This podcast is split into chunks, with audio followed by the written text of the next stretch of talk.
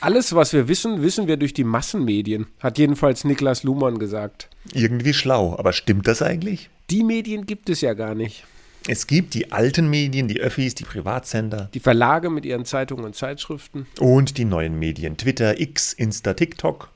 die kannte Niklas Luhmann noch nicht. Und darum sprechen wir über die alten und die neuen Medien. Jede Woche die drei wichtigsten Themen über die Medien und ihre Macher. Beziehungsweise, was wir halt dafür halten. Das Sommerhaus der Stars kann auch mal vorkommen. Genauso wie die Zukunft der Talkshows oder der neueste Shitstorm. Subjektiv. Aber mit Substanz. Braucht Journalismus Haltung? Warum schwindet das Vertrauen in Medien? Ist die Meinungsfreiheit in Gefahr? Oder behaupten das nur Populisten, um ihr Narrativ zu platzieren? Ja, klar, narrativ.